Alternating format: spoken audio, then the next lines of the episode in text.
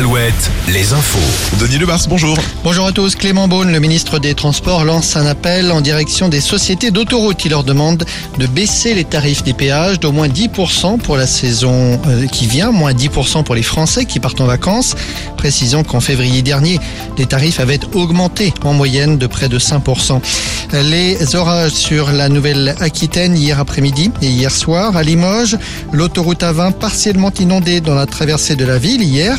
Et puis dans la Vienne, un déluge sur la commune de Civray avec des coulées d'eau et de boue, heureusement sans gravité.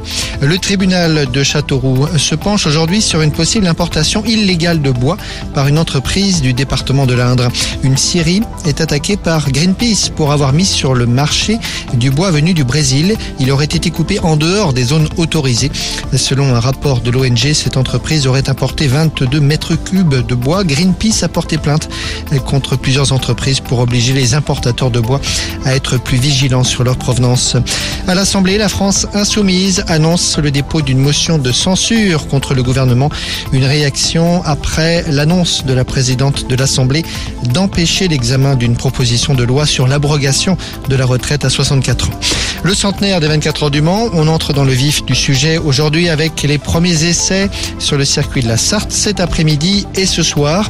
Et puis côté animation, le premier des quatre grands concerts, ça commence avec Zazie ce soir et c'est Mika qui fermera la marche samedi soir. Le handball, la Star League, c'est terminé. La dernière journée s'est disputée hier soir. Match nul entre Limoges et Cesson-Rennes. Le club breton termine 9e juste devant les Limougeaux. Nantes, qui a gagné à Célestat, termine sur le podium, mais 3 Résultat, pas de Ligue des Champions la saison prochaine, mais plutôt une Ligue européenne. Le dernier match des Nantais, ce sera la finale de la Coupe de France samedi contre Montpellier.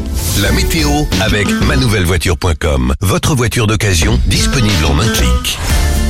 Pas d'orage aujourd'hui, accalmie, un temps stable quasiment partout, stable et chaud avec des températures maxi qui dans certains secteurs avoisineront les 30